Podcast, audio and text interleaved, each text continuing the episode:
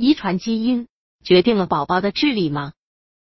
全面的说，并不完全是的，但是其遗传也是很重要的。也就是说，家里的大人智商较高的，其子女大多数存在具有较高智商的潜质，但如果教育不当，依然会使智商低下。而家长智商一般，但后天教育得当，即使是底子不好，但仍然能出类拔萃。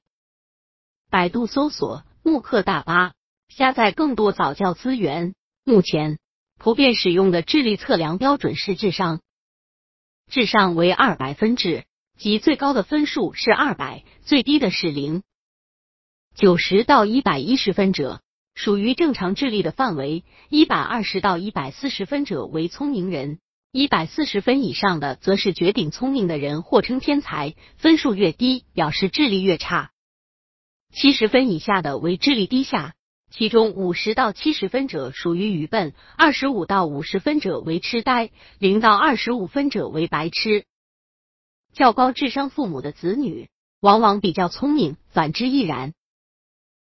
据统计，父母的智力高，孩子的智力往往也高；父母智力平常，孩子智力也一般；父母智力有缺陷，孩子有可能智力发育不全。有人长期研究过一群智商在一百四十分以上的孩子，发现这些孩子长大后一直保持优秀的才智。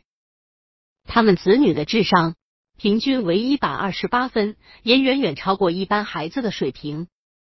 而对于精神缺陷者，他们的孩子有百分之五十九精神缺陷或智力迟钝。但是。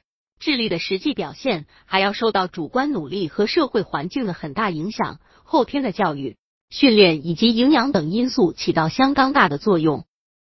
没有这一条，再好的遗传基础也不行。可以设想，即使是具有特殊脑结构的神童，如果一出生就落入狼穴，也只能长成狼孩。遗传对智力发展的作用是客观存在的。自古以来，出现了许多高智能结构的家族，如音乐家巴赫家族的八代一百三十六人中，有五十个男是著名的音乐家；莫扎特和韦伯家族的几代人中都有著名的音乐家。我国南北朝时，著名的科学家祖冲之的儿子祖恒之、孙子祖浩都是机械发明家，又都是著名的天文学家和数学家。智力的这种家族聚集性。一度被认为遗传决定智力的例证。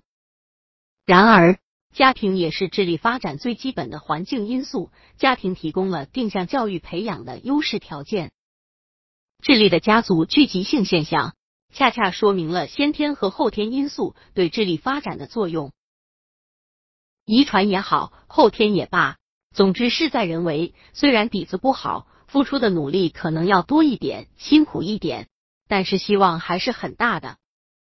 但同时，底子再好，后天不努力，老大徒伤悲了，也就好像狼孩一样，跟狼生活就是狼孩，跟猪生活就是猪孩，跟社会上不良的人生活就是社会上的败类。